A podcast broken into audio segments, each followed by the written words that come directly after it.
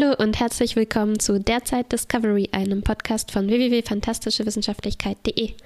Mein Name ist Martha. Mein Name ist Kuba. Wir sprechen heute über gleich drei Folgen aus der zweiten Staffel, nämlich Folge 2, 3 und 4. In der zweiten Folge ging es zur Erinnerung, das ist jetzt schon eine Weile her, um eine isolierte Gruppe, könnte man vielleicht sagen, mhm. die von der Erde stammt, aber auf irgendeine Weise sehr, sehr, sehr weit weg gebracht wurde. Genau, in den Be Beta-Quadranten. In Beta-Quadranten. Und eins der mysteriösen Signale bringt die Discovery dann ähm, dorthin. Und man könnte sagen, gerade noch rechtzeitig, weil ähm, diese Gruppe dort ist von einer Katastrophe bedroht, mhm. unmittelbar. Und äh, die Discovery schafft es, diese abzuwenden. Ja, also eigentlich sind wir immer noch auf der Suche nach Spock, könnte man sagen. Das ähm, ist sozusagen noch die größere Rahmengeschichte immer noch drumherum. Genau, wir, wir haben diese sieben Signale. Ich habe inzwischen äh, jetzt nachgeschaut. Das sind nicht sechs, sondern sieben Signale, ähm, denen wir folgen. Und wir wissen, ähm, dass Spock irgendwas damit zu tun hat und auch sich damit beschäftigt, aber mhm. wir haben ihn immer noch nicht gefunden zu diesem Zeitpunkt. Genau. Und eigentlich ist diese erste von diesen drei Folgen sowas wie, oh, der erste, ja, eigentlich sind das alles wie Stolpersteine auf diesem Weg zu den sieben Signalen, hm. kommt es mir vor, ne? Weil wir finden ja nicht, doch, wir finden ein Signal. Also gibt es davon dann sieben hm. Ja, und jedes dieser Signale führt uns auch zu irgendwas Interessantem, zu jemandem in, in Not. Ja, zum Glück, weil das wäre sonst äh, auch zu langweilig, wenn da einfach nur ein Signal wäre. und sonst nichts. ja, also es ist, ja, genau, also ich glaube, es wurde immer wieder verglichen jetzt mit so Questmarkern oder so, ah. die man abarbeitet. Hm. Ähm, also vielleicht ist das einfach ja. was diese Signale sind. Ja, ich habe die ganze Zeit das Gefühl, dass das einfach Missionen in meinem Computerspiel sind. Und es gibt dann einfach so Bosse. Ja, genau, das meine ich mit Questmarker. Questmarker, ja. okay, siehst du, ja, genau. Questmarker, ist das nicht dieser eine von The Roots, der Schlagzeuger? es werden auch ein paar Elemente schon eingeführt in dieser zweiten Folge, die dann immer wieder jetzt auch in den nächsten Folgen aufgetaucht sind. Beispielsweise der Engel, ähm, mhm. Also den haben wir schon kurz gesehen in einer Vision von Michael in der allerersten Folge mhm. von dieser Staffel. Ähm, Im Intro sehen wir ihn auch jetzt ähm, neuerdings. Und hier hat er ein bisschen äh, erstmals einen ausführlicheren Auftritt, denn diese Leute, die da wohnen, behaupten, dass, der, dass, dass ein, ein Engel ähm, sie dorthin gebracht hat um sie zu beschützen ja. vor Ereignissen, die während des Dritten Weltkrieges auf der Erde stattgefunden haben. Genau. Und ich bin mir noch nicht ganz sicher, ob tatsächlich jetzt diese Engelhaftigkeit von diesen roten Phänomenen, was jetzt mit der Religion von diesen Leuten zu tun hat. Ähm, tatsächlich ist es so, dass äh, die wurden vor 200 Jahren eben da in den Beta-Quadranten irgendwie transportiert und konnten mhm. sich das nicht anders erklären, als dass das eine, ein göttliches, mh, hm, eine göttliche Intervention sein muss. Intervention. Und haben dann so ein Mischmasch aus allen, allen, allen fünf mhm. Weltreligionen äh, sich zusammengebaut. Schön gesagt. Um ja. sich das zu erklären. Und auch das alles natürlich, wie sich gehört, in bunte Kirchenfenster zusammengebaut. Mhm. Und ich, naja, aber es, man, man kann, glaube ich, nicht sagen, dass sie sich das nicht anders erklären konnten, sondern sie haben schon relativ handfeste Anhaltspunkte hm. dafür, weil sie haben immerhin auch eine Videoaufnahme von diesem Engel-Ereignis. Ähm, das, also dieses Video wird am, am, Ende der Folge dann auch an unsere Leute ähm, übergeben. Genau. Aber waren das jetzt schon vorher eigentlich so religiöse Kolonisten oder sind die dann erst religiös geworden? Ich nee, ich, meinem Verständnis nach sind sie es erst dort geworden. Hm. Also die, die ähm, Nachkommen von diesen Leuten, ähm, die, die nur ja. so vage Erzählungen eben davon, davon hatten, weil sie dann auch irgendwie auf, ähm, also sehr technologiefeindlich hm. äh, geworden sind. Ja. Kann man das so sagen? und deswegen auch ablehnen, das jetzt äh, irgendwie wissenschaftlich näher zu erforschen oder so, was Genau. mit ihnen genau passiert ist. Bis auf diesen einen Typen, Einen Typen. der uns dann natürlich auch diese, äh, dieses Video zum Beispiel zuspielt. Genau. Dieser eine Typ, äh, also gefühlt ein Drittel dieser ganzen Population dieser Kolonie. Ja, ein bisschen, bisschen klein, aber sie sagen, sie sind zu 11.000 oder so Ah ja. Hm, habe ich jetzt nicht gefühlt. Ah, dafür haben Ja. also dafür, dass Immerhin war es kein Marktplatz, muss man sagen, sondern sie treffen sich in einer Kirche. Ja, ja, ja. Relativ ungewöhnlich. Das haben wir uns ja eigentlich immer gewünscht. Immer wenn es auf diesem Planeten so einen Marktplatz gab, auf dem die 10, 12 Leute sich aufhalten, haben wir uns alternative äh, Möglichkeiten gewünscht. Und eine Kirche finde ich schon ähm, eine ganz schöne Abwechslung ja, ja. dazu. Ja, ähm, also diese Leute, wie auch immer, ob die religiös vorher waren oder nicht, haben es jedenfalls geschafft, eine ziemlich oh, mennonitische oder sowas ähm, äh, quäkerische Community da aufzubauen, inklusive Mhm. einer äh, Matriarchin dieser Sekte, die ähm, dann gleich die Rolle übernimmt, wie man sie eigentlich so erwartet, also technologiefeindlich, gegenüber Fremden irgendwie misstrauisch. Also das ist jetzt nicht weiter überraschend, ne, wenn man eigentlich nicht Mhm. In den Weltraum fliegen kann und dann tauchen dann diese plötzlich fremde Leute aus dem Nichts auf. Ja. Und die fügen sich dann ja auch noch irgendwie ganz gut in so eine Vorhersage ein. Ne? Weil es, es gab, ähm, Ja, also eine äh, spannende Frage in dieser Folge fand ich, äh, betrifft, was man jetzt mit diesen Leuten machen soll. Ne, das ist eigentlich so eine Diskussion, die zwischen Michael und äh, Captain Pike stattfindet. Also die Frage ist, ähm, lässt man die jetzt da in Frieden? Also darf Hm. man ihnen überhaupt verraten, wer man genau ist und äh, was los ist? Ähm, oder äh, muss man sie irgendwie retten und Ja. in die moderne Gesellschaft integrieren? Und die Frage betrifft natürlich die erste äh, Direktive oder die Hm. erste allgemeine ähm, Regel oder wie das hier hm, das. Generalorder, whatever. Genau, ja, genau. Ja. Ähm, und die Frage ist äh, hier relativ kompliziert, weil man irgendwie abwägen muss, okay, heute hat die Menschheit natürlich Warp-Technologie und so weiter, aber Mhm. damals äh, hat es deren Kultur noch nicht so weit geschafft. Ähm, und Pike schlussfolgert daraus dann, ähm, das bedeutet, die erste Direktive greift und man darf nicht Hm. äh, sich bei diesen Leuten einmischen. Also im Prinzip haben wir es mit einer anderen Spezies zu tun, die sich sozusagen von der Menschheit abgegabelt hat und die damit jetzt noch pre-warp ist und Mhm. äh, deshalb darf man die nicht retten, in Anführungszeichen. Hm. Ähm, Wenn sie es überhaupt wollen würden. Genau. Andererseits, jetzt kurzfristig müsste man die schon retten, weil die Ringe, die um diesen Planeten kreisen, Ja, sind gerade dabei natürlich zu kollabieren. Es hängt ja, ist die irgendwie mit diesen Katastrophe, die ich zuvor erwähnt habe. Ja. Signalen, hängt das irgendwie zusammen. Es scheint so eine weitere göttliche Fügung zu sein, dass nämlich diese Boje, die die aufgestellt haben, äh, so nennt man das Boje, also so ein Signalsender, ähm, Mhm. seit 200 Jahren funktioniert hat und jetzt endlich kommt jemand und es fällt gerade damit zusammen eben, dass Mhm. diese verfluchten Ringe anfangen, auf den Planeten Mhm. sozusagen äh, radioaktiven Niederschlag zu erzeugen. Und zum Glück gibt es aber äh, Tilly, die einen fantastischen Einfall hat, wie man diese Ringe aufsammeln kann, nämlich mit etwas, was so eine Art Magnet ist für Materie. Und wir haben ja diesen superschweren Meteoriten noch aus der letzten Folge eingefangen an So Bord. ein Glück. So ein Glück. Und dann muss man ein kompliziertes, beknacktes Manöver fliegen und sozusagen das wie mit einem Magneten, äh, naja, äh, wie heißt das, Metallspäne Ja, Na? aufs, aufsammeln. aufsaugen. Ja. das klappt natürlich. Ja.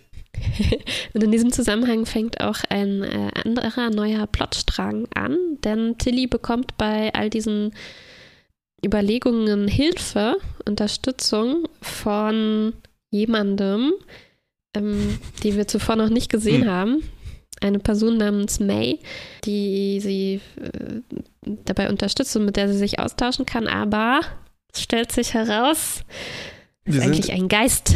wir, sind, wir sind in diesem Skript gelandet, wo Joey Tribbiani mitspielen musste, nämlich am Ende stellt sich heraus, she's been dead for five years. Ganz genau, so, ja. Also Tilly schaut dann nach, das ist eigentlich eine ehemalige Mitschülerin von ihr, aber als sie in die Akte schaut, sie ist eigentlich schon tot und es muss sich also um eine Halluzination oder und oder einen Geist handeln. Was hier nicht weiter aufgelöst wird, aber es wird dann in den nächsten Folgen weiter aufgegriffen. Genau. Ähm, du hattest es vorher schon erwähnt, äh, im Kern dieser Folge ist so ähm, eigentlich Religiosität auch. Ne? Also einerseits mhm. haben wir damit diesen abgetrennten Teil der Menschheit, andererseits sind die mhm. irgendwie auch verflochten mit Religion. Und wir wissen mhm. ja, Star Trek hatte immer ein, mh, hm, sagen wir, besonderes Verhältnis zur Religion eigentlich ein ziemlich atheistisches von Anfang an, nämlich die Menschheit hat eigentlich die Religion überwunden, braucht man nicht. Alle, die das machen, sind irgendwie doofe Aliens meistens. Also hm. na, es, es, wird dann trotzdem schon verhandelt, aber meistens abgeladen auf irgendeine andere Spezies, hier zum Beispiel die ähm, bajoranische Kultur in Deep Space Nine. Hm. Und hier äh, hängt das noch irgendwo so in TOS-Prequel-Phase fest und dann so vulkanischer Logik, ne, die in Burnham vielleicht zusammengefasst ist. Und irgendwie haben wir das Gefühl, dass Pike irgendwie so ein bisschen vielleicht gläubig ist. Und Burnham ja, oder natürlich. zumindest sehr äh, tolerant oder so könnte man vielleicht sagen. So agnostisch vielleicht. Und äh, Burnham ist natürlich total anti äh, eingestellt, ja. weil das ja alles total unlogisch ist. Allerdings führt das auch alles nicht zu wirklich jetzt einem Ergebnis. Es gibt so einen komischen, äh, ein, ein Zitat, nämlich äh, Burnham zitiert den guten alten Arthur C. Clarke von 2001, ja, nämlich dieses berühmte Zitat, dass oh Mensch, ähm, eine, eine Technologie, die fort weit äh, genug fortgeschritten ist, die ist ununterscheidbar von Magie. Und in dem Fall trifft das auch für Religionen zu und damit ist es alle so eine Verwurstelung von, hey, was wir nicht verstehen, könnte eine Religion sein, aber auch nicht und so weiter, ne? Ja, und, äh, und dann haben wir auch noch diesen äh, Plot drumherum mit dem Engel, ne, wo es eigentlich für uns Zuschauer äh, sich auch die Frage stellt, äh, wie lässt sich das denn anders erklären, als dass da wirklich irgendeine äh, übernatürliche Macht irgendwie im Spiel ist. Ne? Warum mhm. kommt die Discovery jetzt äh, überall hin, genau im richtigen Moment, um mhm. irgendwelche Leute zu retten? Ähm, also was, äh, was ist da los und wie hat dieser Engel oder wer auch immer das war, die Leute da ursprünglich hingebracht ne? und was ist das auf diesem Video? Also es gibt diese Dinge in der, in der Folge, die so einen übernatürlichen Anklang haben, wo man sich mhm. jetzt fragt, ja, okay, ist das jetzt was äh, in Richtung Wurmlochwesen? Ne? Du hast Deep Space Nine äh, angesprochen, äh, da hatten die Bajoraner eine Religion, aber mh, die ließ sich dann irgendwie mit den, ja. mit diesen, äh, ja, normalerweise von Star Trek vertretenen Ansichten, die du gerade ausgeführt hast, irgendwie kompatibel machen, ja. dadurch, dass man sagt, gut, die glauben an diese Wesen, aber diese Wesen äh, für die anderen auch. Leute, genau, gibt es auch irgendeine wissenschaftliche Erklärung ähm, dafür. Und äh, hier stellt sich eben die Frage, okay, wird das mit diesem Engel auch so ein Ende nehmen, dass ja. sich dann rausstellt, ach, das war jetzt wissenschaftliches Phänomen XY? Oder wollen ja. sie das eben hier ein bisschen an der Grenze zur, zum mysteriösen, religiösen ja. lassen? Ja, ich hatte die ganze Zeit auch so ein Akte X-Gefühl. Oder eigentlich jetzt die mhm. ganze Zeit mit diesen, mit diesem roter Engel-Arc. Ähm, also es ja, wird einfach ich meine, es gibt nicht viele Möglichkeiten, wie das enden wird. Entweder wird es aufgelöst, eben wie Wurmlochwesen, mhm. oder es wird offen gelassen, wie halt äh, in Akte X Akte das oft X, gemacht ja. wurde. Nämlich so, ja, vielleicht hat es eine Erklärung, aber wir geben die jetzt nicht. Denk mal drüber nach. Mhm. Du, du, du, Stimmt. Als Kind habe ich das gar nicht verstanden. Als ich die erste Folge Akte X gesehen habe, als ja. ich noch zu klein dafür war, ähm, dachte ich dann, okay, wow, so spannend, ich muss jetzt unbedingt nächste Woche weitergucken, dann wird das ja endlich aufgelöst. ich wusste nicht, dass du ja. das bewusst. Hättest du damals müssen. mal nur Discovery geschaut, weil ich ja. habe so das Gefühl, dass das ich hier. Ich jetzt gespannt im, immer weiter gucken. Ja, und hier wird es wahrscheinlich aufgelöst ja. werden. Also bis jetzt war es nicht so, dass viele Enden offen bleiben. Ja. Ähm, ich habe letztens eine ganz gute Beschreibung von der ersten Staffel Discovery gelesen. Jemand mhm. meinte, das hat sich so angefühlt, als hätten das zwei Autorinnen äh, oder Autoren geschrieben, äh, abwechselnd und immer versucht, für den anderen einen möglichst unauflösbaren Cliffhanger zu hinterlassen, den der andere dann quasi reparieren muss. so als Challenge. Aber das war ja eigentlich auch genau das Prinzip von Breaking Bad, ne? Mhm. Ähm, mhm dass sie sich selber in die Soße geschrieben haben und dann am, ja. in die nächsten Folge äh, gucken mussten. Oder sozusagen auch innerhalb von einer Folge. Ne? Also was ist das Schlimmste, was passieren ja. kann und wie kommen wir da wieder raus? Das kann mhm. schon produktiv sein, aber äh, naja, wenn es zwei Leute sind und das halt so eine, sich nach so einer Art Ping-Pong anfühlt, dann ist das nicht ganz so befriedigend. ja, vielleicht noch äh, eine kleine Sache zu dieser Folge, die mir gefallen hat, ist, dass wir erstmals ein bisschen mehr zu einem der anderen Charaktere ja. ähm, erfahren, nämlich Joanne Owo-Shikun, die hier mit auf der Mission dabei ist ähm, und wo wir zumindest so ein paar Fragmente aus ihrem Leben mhm. ähm, mitbekommen, nämlich dass sie auch anscheinend in so einer Gemeinschaft von technologiefeindlichen Leuten ähm, aufgewachsen ist und äh, deswegen vielleicht auch auf diese Mission mit durfte. Aber ja, bleibt noch, bleibt noch wenig, was yep. wir da erfahren, aber immerhin, muss ich sagen.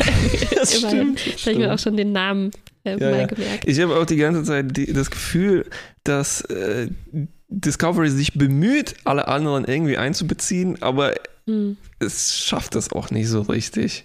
Ja, äh, Und genauso nicht. bemüht ist das. Ähm, also das ist ein klassischer äh, Original Series und auch Next Generation Plot, nämlich wir finden einen Planet, der ist menschlich, entweder zufällig sieht er so aus wie menschlich oder mhm. sind irgendwie Menschen und die sind irgendwie in der Vergangenheit geblieben. Also zum Beispiel beliebt natürlich der Western-Planet oder der 40er Detektivplanet und hier ja. ist es eben ja, der, ja. Ähm, naja, äh, rückständige religiöse Sektenplanet. Ne? Und äh, hat sich das jetzt für dich irgendwie gut angefühlt, dass man auf diese Leute trifft, weil das ist ja irgendwie immer ganz schön, ne, wenn man in Science Fiction sowas hm. sieht, was aus unserer Zeit ist. Oder, hm.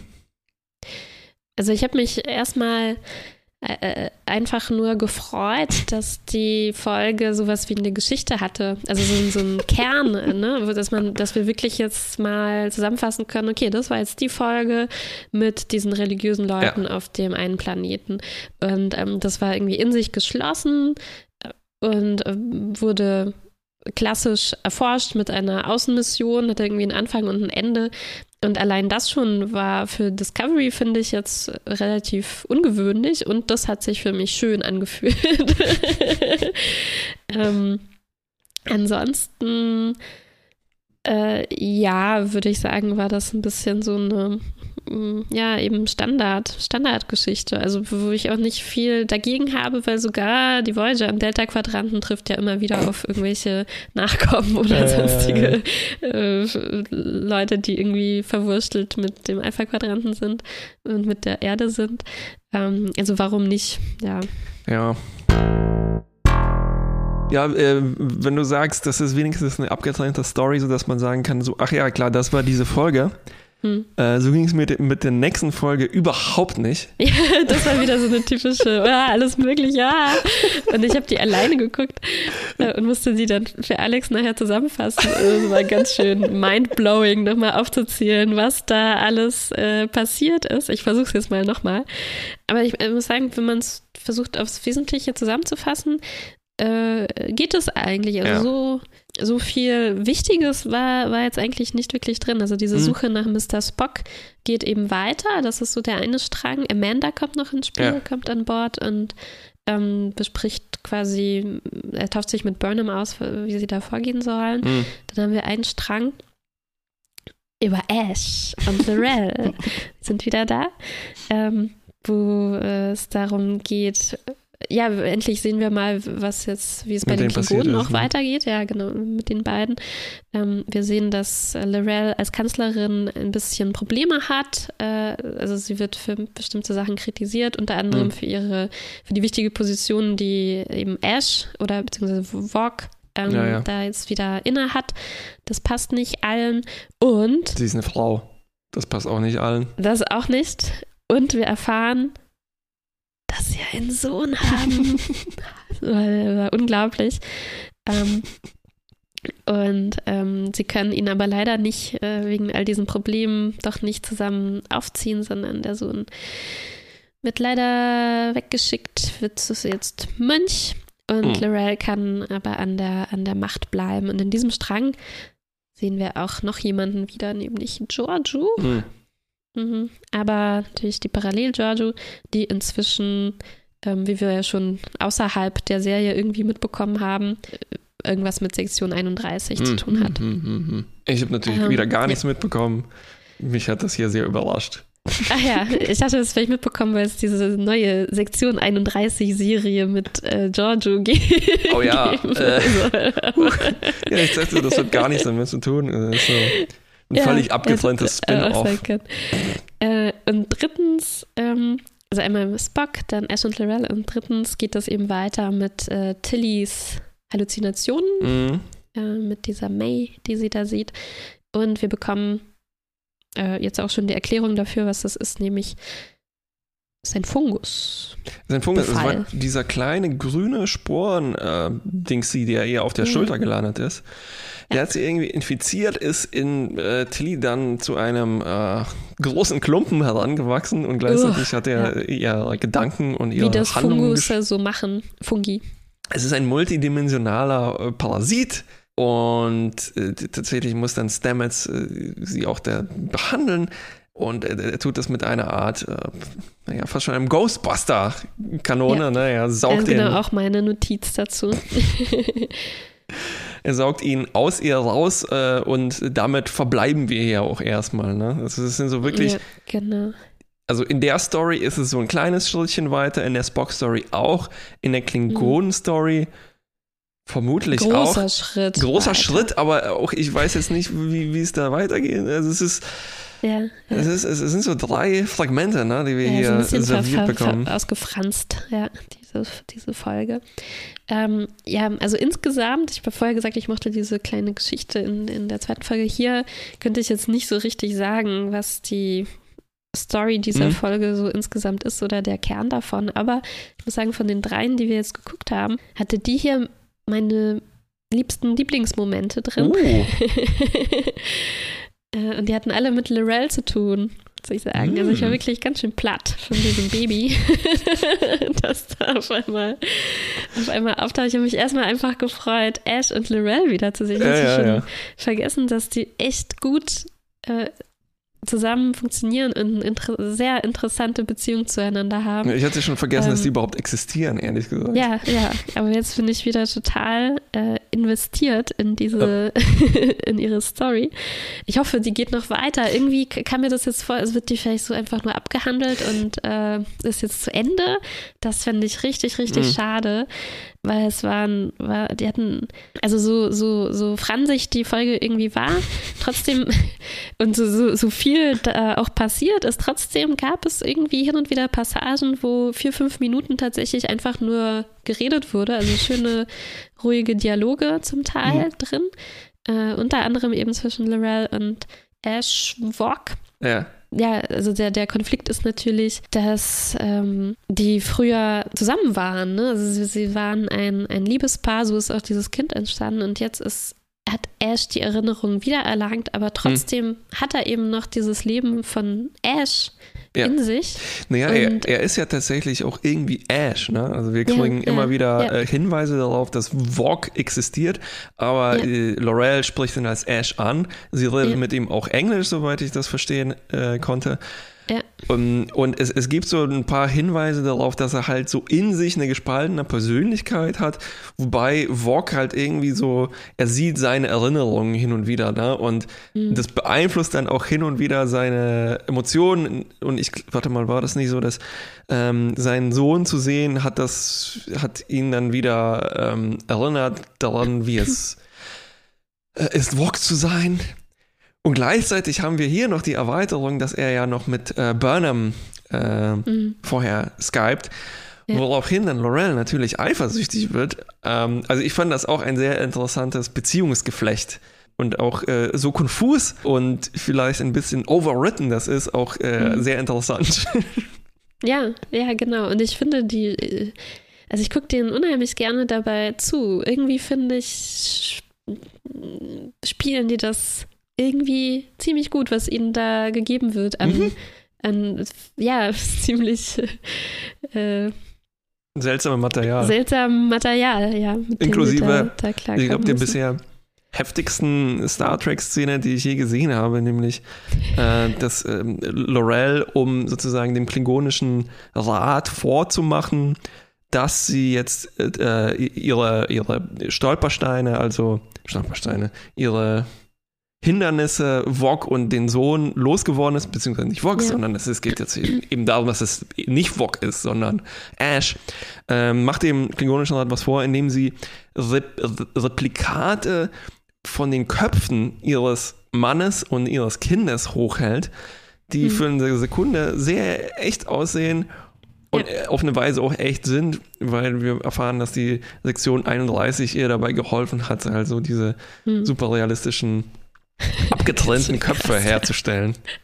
natürlich da eine äh, Taskforce äh, dafür, um fake abgetrennte Köpfe herzustellen. Mhm. Ja, und äh, ja, also dieses, äh, die Beziehung von Lorel zu ihrem Kind finde ich irgendwie unheimlich spannend. Also wir haben, wir haben mehrere Mutter-Tochter-Verhältnisse Mm, in, die, in diese, äh, Mutter-Kind-Verhältnisse in diese Folge ähm, drin, was finde ich in Star Trek nicht so oft passiert. Wir haben öfter mal Väter, die ähm, oder Söhne, ne, also Mhm. Ja. Wesley und äh, Next Generation generell, aber Jake, oder Sisko, in, in Jake, Jake und äh, genau oder auch Nog. Mhm. Aber hier eben Burnham mit ihrer Ziehmutter und Lorel mit ihrem Kind. Da waren viele interessante Sachen drin, die ja also im, im, die die die irgendwie auch stark im Kontrast stehen. Also Amanda ist so diese zweifelnde Mutter, die irgendwie denkt, sie hat alles äh, falsch gemacht, sie hat irgendwie Spock nicht genügend Gefühle gegeben und ähm, äh, nur Burnham irgendwie ähm, richtig wie eine Mutter großgezogen. Sie denkt, vielleicht hält, äh, hängt Spocks Verschwinden auch damit zusammen. Und ähm, Lorel dagegen ist unheimlich distanziert. Irgendwie, ich glaube, wir, wir erfahren auch, dass das Kind ex utero Ja, ähm, genau, ja, ja. äh, n- groß, also gewachsen ist, sozusagen, außerhalb von ihrem, ihrem Mutterleib. Irgendwie auch deswegen, weil sie einfach keine, weil das keine gute Zeit für sie war, äh, Ja, ja, schwanger es zu ist sein. ziemlich so kompliziert auf jeden Fall, ja. Ja. Und als sie dann dieses, zu diesem Kind kommt, ne, sagt sie so, ähm, erklärt sie das Ash und sagt dann, that's why it is so small. Ähm, und das ist, finde ich, einen ganz schön, ganz schön krassen Moment auch, also dass sie es It nennt, ne, ihr eigenes ja, ja, genau, ja. Kind. So, Ash, Ash spricht sie auch darauf an.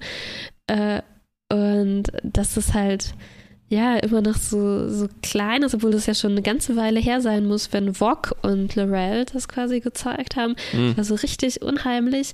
Und es gibt dann, also das, das hat mir gefallen, das war irgendwie Ja, ja. Fremd. Äh, stark, fremd, ja, Mhm. äh, und, und belastend irgendwie. Mhm, Und was, was, mhm. was es ein bisschen kaputt gemacht hat für mich, war Giorgio, ähm, die dazu kommt und die einfach so ganz platte Sachen ablässt, wo man vielleicht sagen würde, naja klar, Giorgio ist so ein, ein äh, ja, Rabenmutter, ne, natürlich, äh, die so Rabenmutter-Tipps an Lorel weitergibt äh, und sagt, ah ja klar, man, äh, Kinder sind ja nichts als eine äh, Belastung und ich kann dir hier ein paar Tipps geben, werd die so schnell wie möglich los, gib dir Ja. jemand anderem und später kannst du dann vielleicht wiederholen.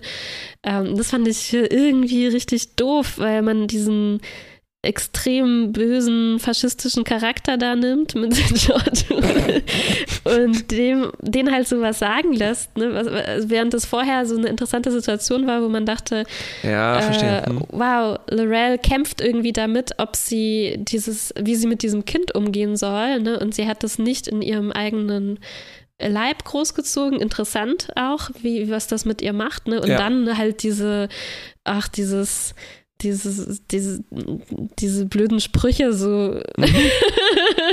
über Mütter, die irgendwie nicht, äh, deren Verhältnis nicht eng genug ist zu Ja. ihrem Kind. Ne? Also das, das, das hat mich dann schon ein bisschen geärgert Ja, und war irgendwie unnötig. Das wirkt so, als ob Discovery in irgendwas Interessantes reingestolpert ist, das sich gar nicht bewusst war und dann auch gleichzeitig Mhm. wieder rückwärts rausgefallen ist. Ja, weiß nicht, ist vielleicht so, ne, wenn man, es schreibt ja wahrscheinlich nicht nur eine Person und ich habe Ja, das Gefühl, eben. wer, wer auch immer da äh, zu Lorels äh, Charakter beiträgt, Mhm. macht das nicht schlecht. Also Ja. da finde ich, sind viele, viele spannende Sachen drin. Und dann kommt halt der, der Giorgio schreibt und bam. Parallel. Giorgio. Ja, tatsächlich auch-. Auch die ähm, Familiengeschichte der, der Spocks, wollte ich schon sagen. Die haben keinen Nachnamen. Ähm, ist äh, halt dagegen relativ normal äh, gefühlt. Also das fühlt sich an Ja. halt wie so ein, ähm, vielleicht auch, weil die halt relativ normal aussehen, halt wie so ein Familiendrama, ne? Also so die, die Geschwister verstehen sich nicht, laufen weg äh, von zu Hause, ne? Wir, wir Mhm. können das ja super gut nachvollziehen. ähm, aber ja, ich habe das noch gar nicht so gesehen. Gut, dass du das beschrieben hast mit den ähm, mit Laurel und Vogue.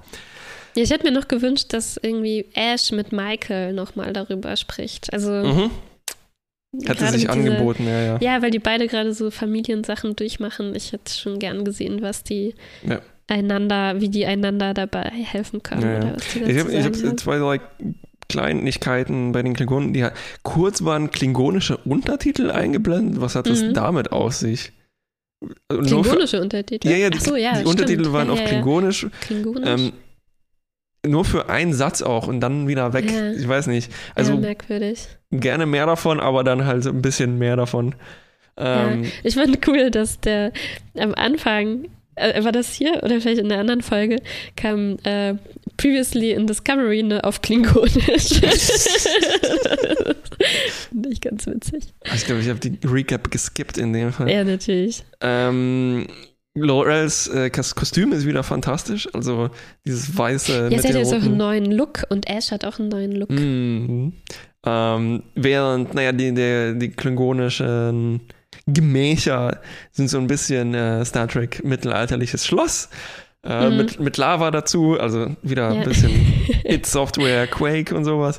Mhm. Ähm, was seltsam ist, dass die Kran-Kamerafahrten immer noch äh, total auf 120 Prozent stehen. Es hat so in der letzten Folge angefangen.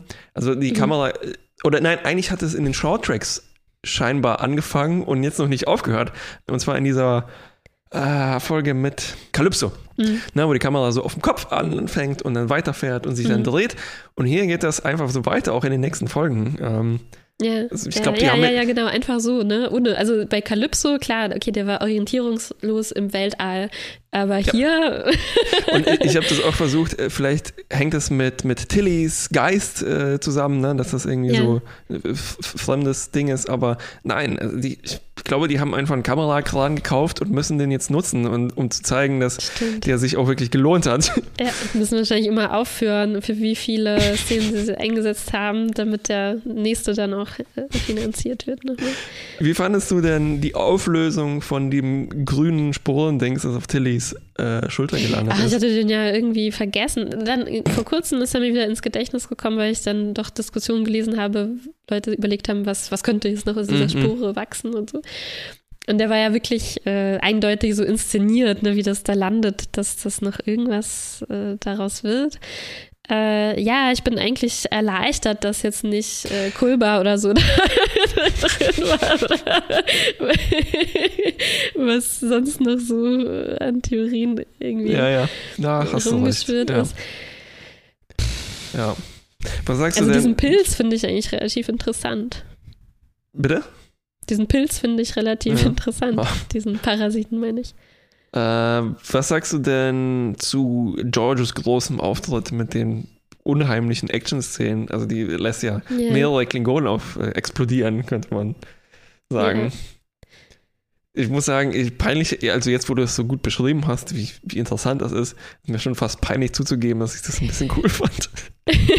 Warum nicht? Das schließt sich ja nicht Das aus. schließt sich nicht aus, ja. Aber es war so. Ja, ich finde, sie kam rein wie so ein Jedi-Ritter oder so, also so verhüllt und äh, man weiß nicht, wer, wer steckt da drin. ja, ja. Das ist schon, schon ziemlich cool. Ähm, Also auch wie die explodiert sind, fand ich schon noch ziemlich cool. Also es war, sie wurden fast pulverisiert, ne? also es war fast rückstandslos, aber man sah trotzdem noch diesen Moment, Gedärme, wie ja. sie wie Gedärme da rauskamen. Das hat Ah. mir eigentlich auch ganz gut gefallen. Es passt eigentlich weiter zu, äh, zu, zu It Software und Quake, wo die äh, Leute ja auch explodiert sind in Gedärme. Hm. Ja. Stimmt. Und äh, aber zu dieser, okay, die Waffen, also sie hat ja auch so coole Waffen, weil sie bei dieser Sektion 31 ist, nehme ich an. Und ähm, dazu habe ich die Meinung gelesen, dass äh, die hier vielleicht doch ein bisschen vorsichtig sein sollten, was sie über Sektion 31 genau erzählen wollen, weil es geht jetzt ein bisschen schon in die Richtung, dass Sektion 31 tatsächlich in die politischen Geschehnisse auf anderen Planeten eingreift, um die nach ihrem Willen zu gestalten, jetzt zum Beispiel Ja. bei den Klingonen, was ähm, ja eigentlich ziemlich genau ist, was die Klingonen befürchtet haben hier. Ne? Also sie haben am Anfang gedacht, okay, sind so paranoid, wollen sich beschützen Mhm. vor den äh, fremden, bösen Leuten und vor deren Einmischungen. Und jetzt ist es irgendwie, scheint es so, ja, die Föderation macht genau das. Damals schon. Und ähm, äh, was irgendwie äh, das vielleicht ein bisschen weniger legitim macht, was danach alles aus der Föderation geworden ist. Also wenn, wenn, wenn, wenn die so ihre Macht Mhm. irgendwie erhalten, ne? Uff. Ja, jetzt kommt alles ans Tageslicht, Schon, was wir ja. schon immer geahnt haben, dass die Föd- Föderation gar nicht so, so sauber ist, wie sie immer vorgibt. Davon liegt hier schon die Saat begraben. Ja, und ich meine, in Deep Space Nine, ja, war es natürlich schon äh, so stellenweise Ja, ja, klar, ja. Dass, dass da auch so Machenschaften sind, aber jetzt hier, das ist schon eine andere Dimension davon. Definitiv. Ach ja, vielleicht, vielleicht bringen die ja aus Versehen eine Erklärung oder ja. Äh, vielleicht noch was, was mir in dieser Folge aufgefallen ist. Es geht nicht so viel um, um, um die Captains hier, Pike und Saru. Ich weiß eigentlich gar nicht genau, wie die sind jetzt beide Co-Captains oder was ist da los, aber ähm, äh, es gab doch diese eine Szene, äh, warte mal, ach so, Tilly, genau, Tilly äh, sieht ja diesen Geist und blöderweise passiert ihr das auch mitten in ihrer wichtigen Prüfung für äh, das Kommandotraining und ähm, sie fängt dann an, so wie verrückt rumzuschreien und so, äh, blamiert sich mitten im Test. Und wie, das ist mir irgendwie richtig aufgefallen, wie Pike und Saru da reagieren, ist so wenig furchteinflößend irgendwie. Also sie sind beide so sanft und freundlich. Also wenn ich mir vorstelle, oh Gott, sowas wäre Wesley passiert, ne, vor Cap Picard oder so. Oh mein Gott, also der wäre ja äh, entsetzt gewesen und hätte erstmal äh, Mhm. Wesley total äh, eine, eine elegante Rede dazu gehalten, dass das so nicht geht und, und so, oder vor Cisco, ne? Stell dir vor, Ja, das passiert ja. dir vor Cisco. Aber hier vor Saru, ja gut, er sagt dann so, Tilly, reiß dich zusammen, was ist mit dir los? Aber sonst gucken die einfach nur so. Das ist Stimmt, überhaupt stimmt. kein Ja, Problem. ja. Selbst wenn es Lorca gewesen wäre, wäre das wahrscheinlich peinlicher gewesen. Ja, äh, ja, auf jeden Fall. Ja, ich finde es äh, seltsam, wie lange Tilly das tatsächlich aushält, das äh, zu verheimlichen. Ne? Also- Stimmt, ja. Das, also, Ja. wenn ich das gewesen wäre, wenn ich an Saru's Stelle gewesen wäre, sage ich, also, wenn du Captain werden willst oder ins Command Training Program gehen willst, dann darfst du so einen Quatsch nicht lange verheimlichen. Also wenn man von Woche, jede Woche auf eine Anomalie trifft, dann muss man mhm. relativ schnell Bescheid. Aber naja, wir haben gesehen, das ist wohl kein, ähm, das steht nicht im Handbuch des Command Training Programs, was uns eigentlich diese ganzen Probleme bei Next Generation und später jetzt erst eingebrockt hat, ne, wo Leute. Stimmt. So funktioniert Besessenheit erst überhaupt. Ja, ja, ja, ja, ja. ja. Ja. Tja, aber du hast schon gesagt, ne, man weiß nicht mehr so, was, was ist jetzt Saros Position, was ist jetzt Pikes Position. Es wird auch noch komischer nächste Woche, in der nächsten Folge. Da kommt nämlich Pikes alte Nummer 1, die man mhm. äh, schon eigentlich aus dem, aus dem äh, Piloten von Original kennt. Mhm. Äh, die heißt auch nur Number One, glaube ich. Ja, aha, deswegen, aha, okay. Und äh, sie soll eigentlich nur helfen, den Spock-Fall, äh, Vorfall mit zu untersuchen mhm. und hat jetzt äh, eigentlich nur die Funktion, äh, Spocks Spur sozusagen mitzubringen, weil es ist eine Art Verschwörung, das wird irgendwie geheim gehalten und sie hat natürlich nachgeforscht, mhm. weil die beide kennen Spock. Spock ist wahrscheinlich jetzt kein äh, Terrorist oder sowas.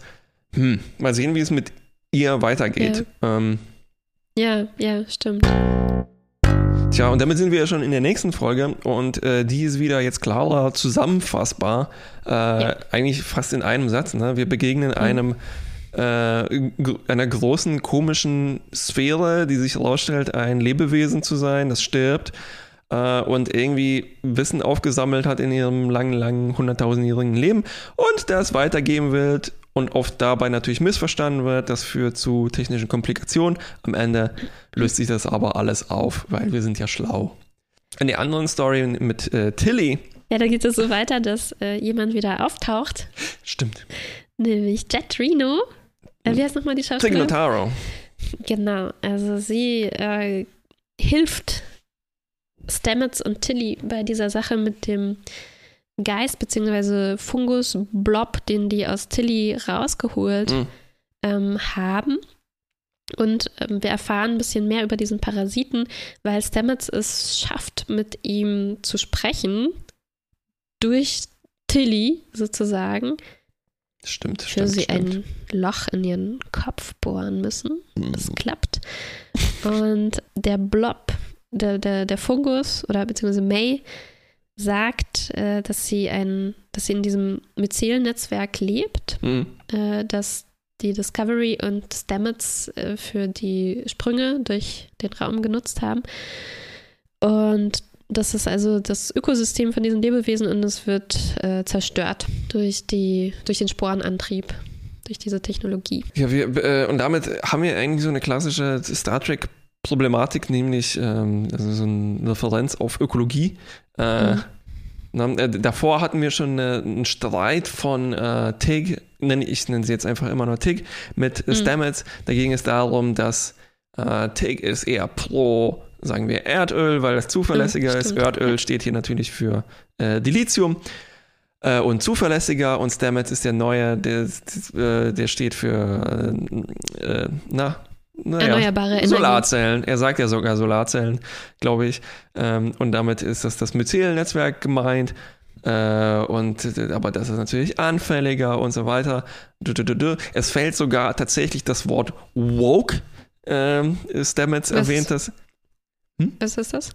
Ähm, woke, also bezeichnet jemand, äh, es ist so ein Internetwort für Progressivität. Ah, äh, okay, okay. Aufgewacht. Ach, und äh, ja, ja er erwähnt das so in, in einem Satz, äh, taucht das auf. Das ist da garantiert äh, nicht zufällig. Wow. Ähm, wow. Und äh, komisch ist dann eben, dass man erfährt, dass, also, wenn man das jetzt weiter projizieren würde mhm, auf unsere mhm. Welt, heißt das so, oh, aber Solarpaneele sind natürlich jetzt auch nicht so gut, wie wir erfahren von den Solarpaneelen. Panelwesen, die im Stimmt, und die, die, die, die Windräder, die, die, töten die Vögel. Vögel und so weiter. Ja. Stimmt, das habe ich jetzt noch gar nicht gesehen. Ist eine merkwürdige Message. Ja, es ist okay, aber es ist so, es bringt uns erstmal auch nicht viel weiter. Außer ja. dass am Ende so der nächste Schritt in dieser Story gelegt wird, nämlich dass diese quasi Leiche von diesem Blob äh, gleichzeitig ein Portal ist, in die Myzel-Welt? Ich denke ja, zumindest ist Tilly äh, ziemlich darin verschwunden. ja. Genau. Oh, wow. Und auf dem Weg dorthin haben wir noch ein paar sehr seltsame Szenen gesehen, nämlich Hm. äh, dieses Myzelwesen hat komische Myzelkräfte, die gleichzeitig eine also eigentlich manifestiert sich damit ein blöder Witz, den die schon die ganze Zeit machen. Ja, also Tig ja. sagt immer so, oh Mann, auf Pilzen, du musst so high sein, hahaha, Ja, ne? und stellt sich raus, Jupp, dieser Blob ist tatsächlich voll von Psilocybin und kann das in die Luft ausstoßen und damit sind dann Tig und Stamets high und müssen sich ohrfeigen lassen, damit das alles wieder Ja, rausgeht. Ach ja, ich glaube, das musste einfach mal sein, oder? Also wenn man eine ganze Serie aufbaut um das Thema Pilze und Pilzantrieb Ja, ja, und stimmt. auf Pilzen fahren, auf Pilzautobahnen fahren, äh, da kommt man irgendwie nicht drum rum, ein bisschen was mit halluzinogenen äh, Ja, ja. Ideen da auszuprobieren. vielleicht, vielleicht haben die sich- das jetzt von der Seele geschrieben. ich denke auch, ja, das musste einfach vor. mal so raus, dieser Witz. Ja. Und äh, also die, äh, was sagst du denn zu dieser Bohrmaschinen-Szene, wo sie Tille in den Kopf bohren müssen, weil sie keine, an, weil sie gerade nicht an die anderen Werkzeuge rankommen? Stimmt, das ist, die Begründung war ein bisschen Ja. dünn. Ja, aber es hat mir trotzdem gefallen. Das war gut, Wie ja, ja. sie zusammen singen, Stamets und Tilly. Ach, Ja, an, wieder einen 300 Herz. Jahre alten Song, ne, David Bowie. Zum Ähm, Glück gerade ja, aus dieser also Zeit. eine der beknackte. Äh, okay, äh, Moment, äh, eins vorher. Ich fand das Bohren in den Kopf irgendwie habe ich leichter schlucken können als jetzt die andere Szene, wo sie die Elektrizität abladen müssen durch einen Gasschlauch, weil Gase Elektrizität leiten können. Ja. Und dann muss Tig das noch in der Hand halten, als ob die jetzt da, als ob sie Cousin Eddie ist und die, das Scheißhaus war voll und dann die Kloake leiten muss. Und dann natürlich vom Rückschlag. Ja, okay, ja. Also die sind also sehr hands-on, die äh, Leute im, im, im Maschinenraum, da merkt man schon. Ne? Genau, es stimmt. Naja, zu, zu diesem Jetrino-Charakter passt es ja irgendwo auch, weil wir zuvor ja gesehen haben, wie sie ihre äh, Crew da am Leben halten musste mit Ingenieurmethoden, wo sie, Ja. glaube ich, auch äh, ähnlich rabiat vorgegangen ist. Stimmt eigentlich, ja. ja. Äh, ich glaube, äh, Löcher bohren in den Schädel ist jetzt nicht so ungewöhnlich im medizinischen Kontext, sogar mit so einer Bohrmaschine jetzt, Ja. aber ähm, aber die Motivation ist, hier, war für mich nicht deutlich genug. Also warum ist der Zeitdruck jetzt so groß? Ne? Also und, und, die, die Theorie ist, also die Hypothese ist ja auch relativ gewagt, ne, dass man dadurch dann mit dem, mit dem Pilzwesen kommunizieren kann durch Tillys Mund und I, ja, also w- wäre das jetzt eine Szene gewesen, wo es wirklich absolut medizinisch notwendig ist, äh, das zu machen. Ne? Und Ja. dann sehen wir diesen schönen Moment, wie Stamets das für Tilly einfacher macht und, äh, und so. Das ähm, hätte ich noch schöner gefunden. Ja. Hier war das Ja. war eine schöne Szene, aber in einem sehr merkwürdigen Kontext. Das ist irgendwie, äh, es wirkt alles so ein bisschen wie Stoner-Kram. Ne? So, boah, krass, ich bohr dir jetzt in den Kopf. Boah, voll krasse Ja, Entladung. Im, im wow. Autorenraum los. Ja. Ich muss auch sagen, dass ich weiß nicht, also ich mag Tig Notaro sehr gerne. Hm. Und ich habe sehr, sehr positive Sachen über ihren Charakter gelesen in diversen Kommentarspalten. Ich bin noch nicht so ganz an Bord. Also für mich, Hm. äh, äh, vielleicht auch, weil ich sie aus einem anderen Zusammenhang erstmal kenne, scheint sich für mich nicht so ganz so einzufügen in eigentlich auch zu den zwei Figuren, die ich immer noch am liebsten mag von Discovery, nämlich Stamets Ja. und Tilly. Ja. Und ähm, ja, es, es, es fügt sich Ja, ich für glaube, es so hapert zusammen. einfach an den, also um für sie halt gutes Material zu schreiben, bräuchte man halt wahrscheinlich Autoren, die besser äh, Comedy schreiben kann, ne, wenn die in die Richtung gehen wollen. Weil es ist, es scheint Richtig, mir schon ja, so ja, zu ja. sein, dass sie ihr halt so, sch- ähm, wie sagt man, Schlag, ähm, äh, Schlagfertig. schlagfertig, Und schlagkräftig, ja. schlagkräftig und schlagfertig. Schlaghosig, ja. aber ähm, das ist halt so ein.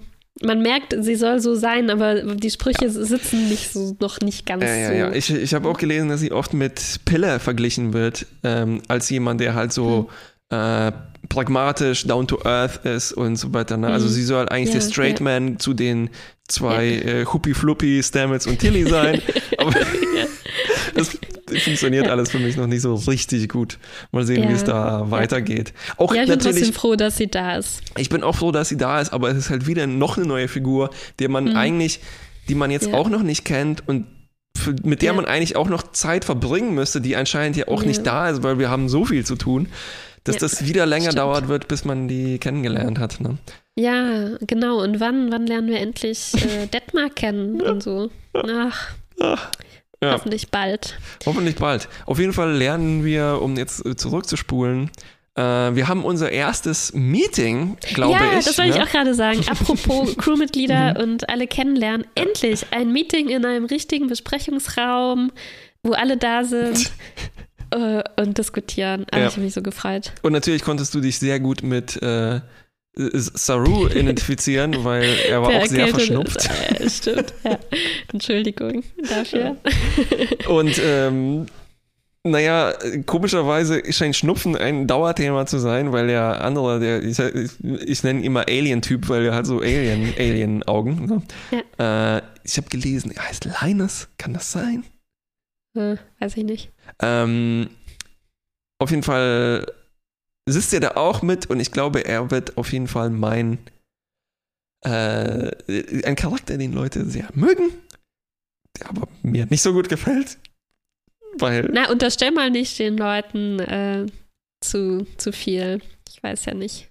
ob Das so, so nach stimmt. allem, was ich in den Kommentaren gelesen habe, sind alle ziemlich an Bord mit Linus. Na gut. okay. Ja, er hätte jetzt vielleicht nicht nochmal auf seinen Schnupfen-Gag zurückverweisen müssen aus Mhm. der letzten Folge. Mhm. Aber gut. Das ist jetzt nicht Ähm, seine Schuld. Aber, Ja, aber immerhin ein, ein, ein, ein Meeting. Gut, und das leitet natürlich dann über zu Sarus Geschichte in dieser Folge. Nämlich, dass er zuerst hofft, er ist nur erkältet, aber dann stellt sich raus, er zeigt die Symptome, die seine Spezies zeigt, wenn sie kurz vor ihrem Tod stehen, nämlich kurz vor der Opferung an die Baul, wenn ich mich richtig Mhm. an deren Namen erinnere, die wir ja aus der Short-Track-Folge schon Mhm. ähm, kennen. Und es stellt sich dann raus, ja, das wird aktiviert durch diesen kosmischen Ball, der auch stirbt und ähm, das ausgelöst hat. Äh, aber am Ende, ja, sogar, selbst als wir dann schon wissen, okay, das ist jetzt äh, falsch, also falsch getriggert worden durch, Ja. durch irgendein ein Ding, irgendwie möchte Saru trotzdem sterben.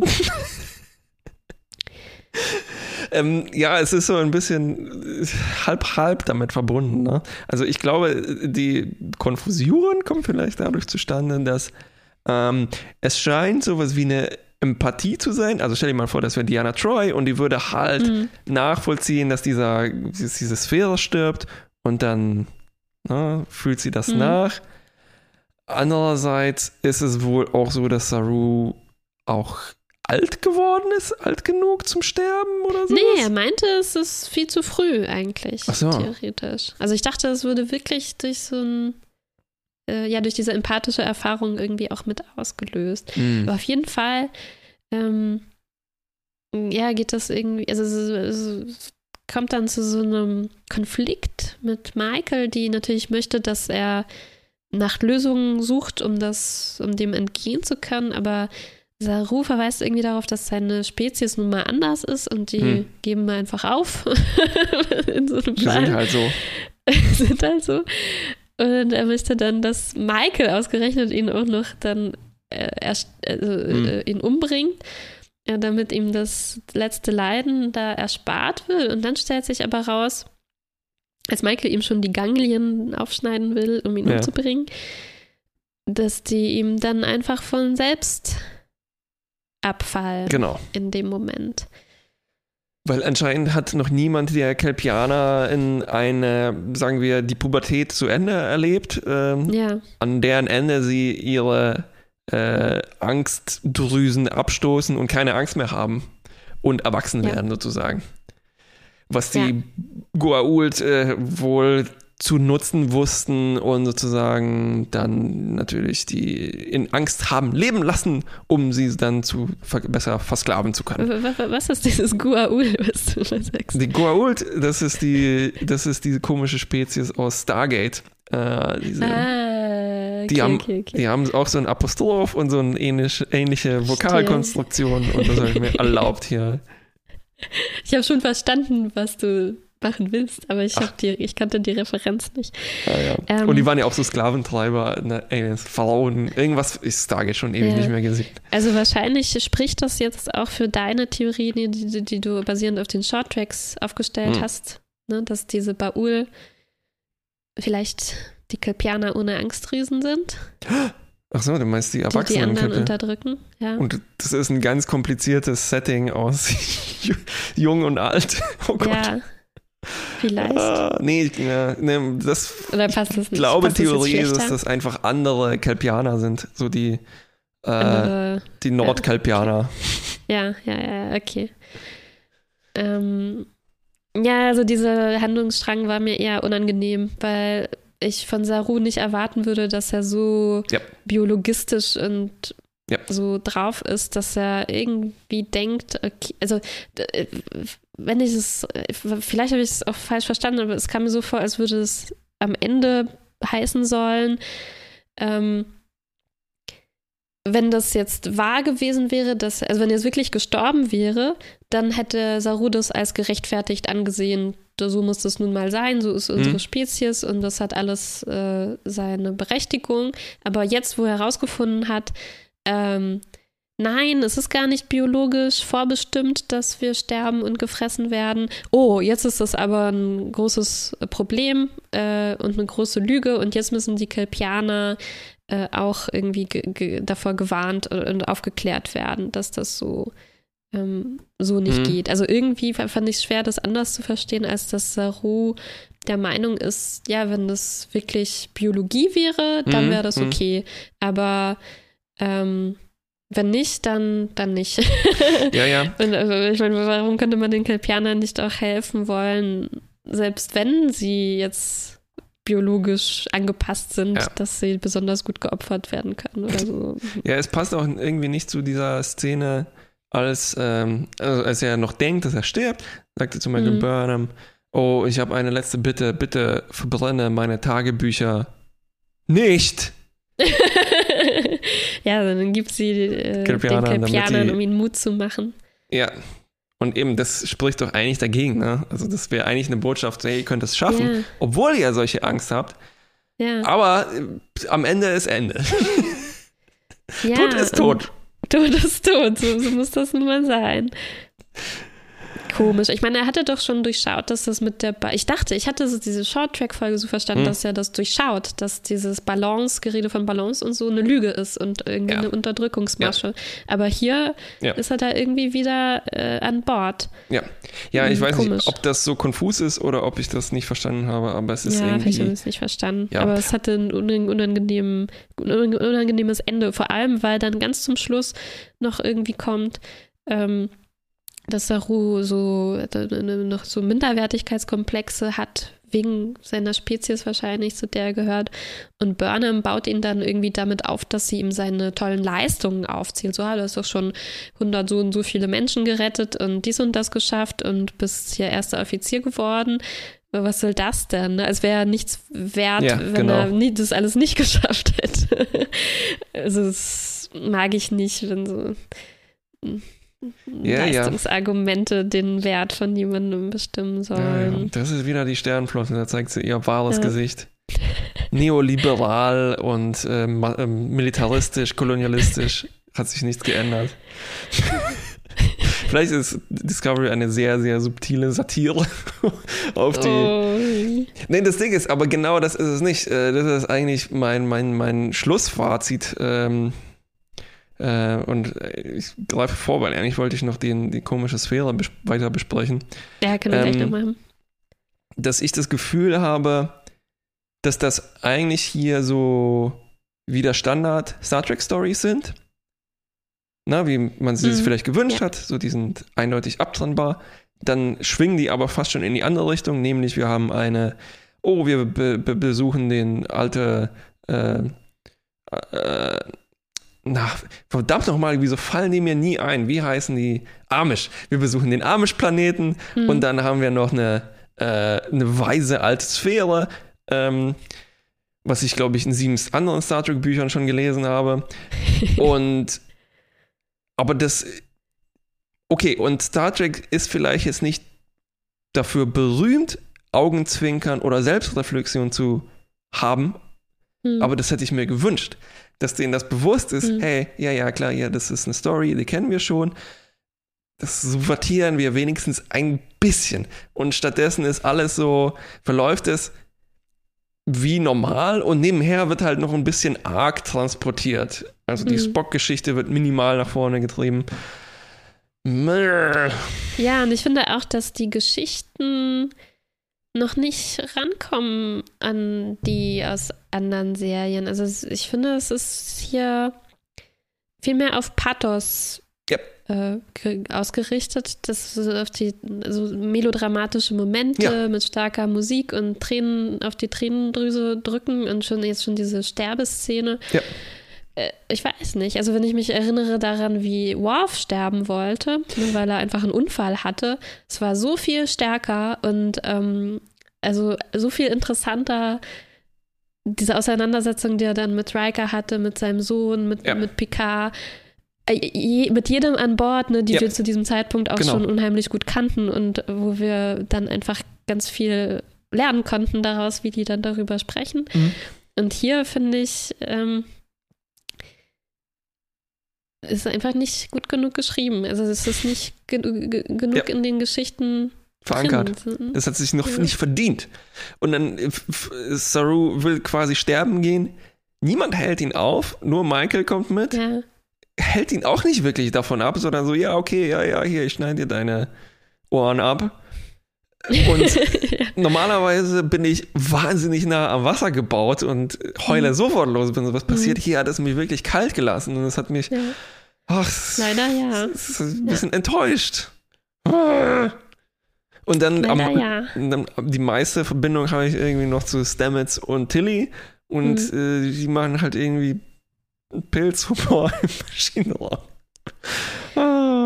Ja, hoffentlich werden die dann jetzt nicht zu sehr in diese Rolle, also auf die beschränkt, dass sie Ja. einfach nur noch so Ja, ja. Witze machen. ja, das war auch hier ähm, so ein seltsames Konstrukt. Ne? Also diese Sphäre taucht auf, erzeugt äh, Fehlfunktionen und damit ist der Maschinenraum abgetrennt. Die können nicht äh, mit dem Schiffes kommunizieren und damit hat man so quasi eine automatische Bottle-Episode, Mini- Ja, Ja. Bottle in the Bottle Episode, äh, Ja. wo die drei äh, sozusagen auf einem Raum ges gesperrt sind. Das bräuchte man fast nicht. Ne? Die müssen einfach nur im Maschinenraum rumhängen, Mhm. wo irgendwie Ja. nur drei Leute sind, statt wie in allen anderen Serien Ja, halt. dann, dann, dann irgendwie hätte man dann halt auch nicht dieses.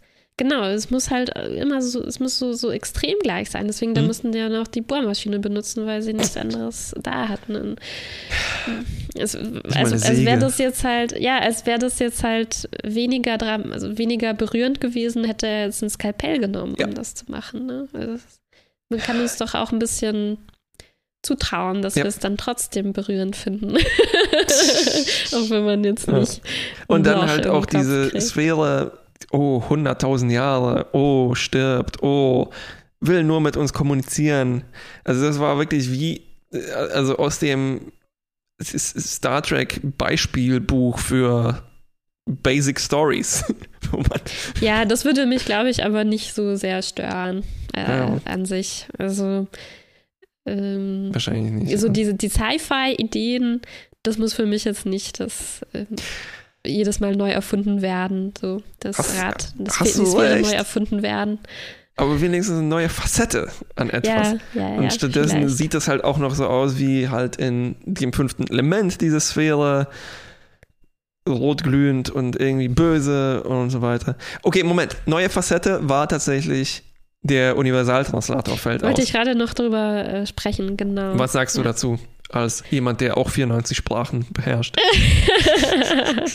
ja, um das vielleicht nochmal kurz zu beschreiben, was passiert. Also von dieser Sphäre scheint es erstmal so, als würde sie einfach so einen bösartigen Virus an den Computer der Discovery schicken, der es durcheinander bringt und der Universaltranslator funktioniert nicht mehr und, äh, und übersetzt alles in zufällige Sprachen. Und äh, es hätte mir noch besser gefallen, wenn das wirklich zufällig ausgesuchte Sprachen wären. Ich hatte schon ein bisschen das Gefühl, ja gut, sie nehmen ein paar, die wir halt, die, die Zuschauer wahrscheinlich einigermaßen verstehen können, ne? Französisch, Spanisch vielleicht, sowas, Deutsch, Russisch und dann noch so ein paar, wie wenn man jemand fragen würde, sag mal irgendeine verrückte Sprache. Ja, ja. Ne? Ist das Wolof. Walisisch oh. und Wolof, ja.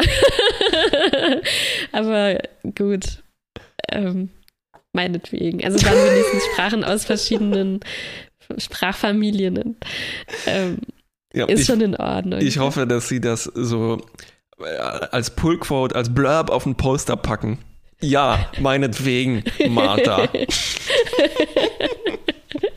ja, damit habe ich es abgesegnet.